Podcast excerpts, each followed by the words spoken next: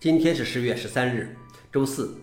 本期是硬核观察第七百八十八期，我是主持人硬核老王。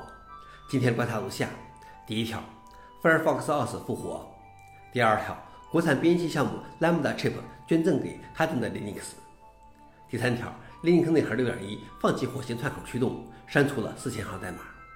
下面是第一条，Firefox OS 复活。Firefox OS 是 Mozilla 在2013年创建的安卓替代品。并于2016年放弃了它。2018年，在 Firefox OS 的基础上，曾出现了一个令人失望的 Chaos，是主要针对功能机市场的商业操作系统，但它是封闭的，还会跟踪用户，并且有广告。现在开辟六 n 项目决定复活 Firefox OS，将其带到现代 Linux 智能手机上。该项目还处于早期阶段，它能运行旧的 Firefox OS 应用，目前可以在安卓设备上通过启动谷歌通用系统镜像 GSI 测试其 UI。接下来：Tax 分。老王点评：本来可能成为 Mozilla 的一个基石型项目，非常可惜被放弃了。我认为放弃 Firefox OS 是 Mozilla 的一大败笔。不过，新的复活计划是否能真正复活 Firefox OS，还需要拭目以待。毕竟时代不同了。第二条是国产编译器项目 Lambda Chip 捐赠给哈登的 Linux。开放硬件整体方案 Lambda Chips 是为数不多的国产编译器项目，其背后的公司正是破产清算。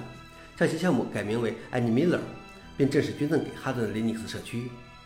Lambda Chip 是一个野心勃勃的国产项目，试图在 10KB 内存的单片机上同时支持 Scheme、Lua 5.2和 Python 3等语言，已经有了一些不错的进展。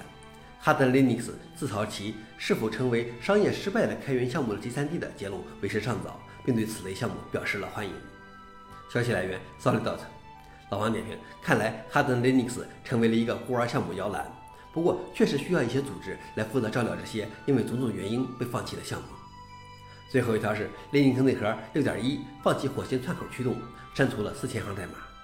Linux 的 forserers 驱动程序允许通过 HPE 1394火星接口连接 TTY，以实现对等体之间的有线高速串行连接。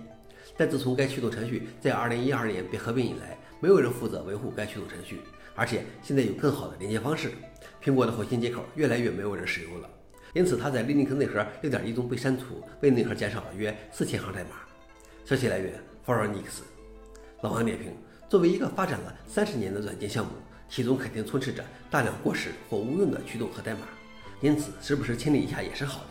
不过，我觉得或许应该有更明确的规则，对内核的各个组成部分设置不同的生命周期。想了解视频的详情，请访问随附链接。好了，以上就是今天的硬核观察，谢谢大家，我们明天见。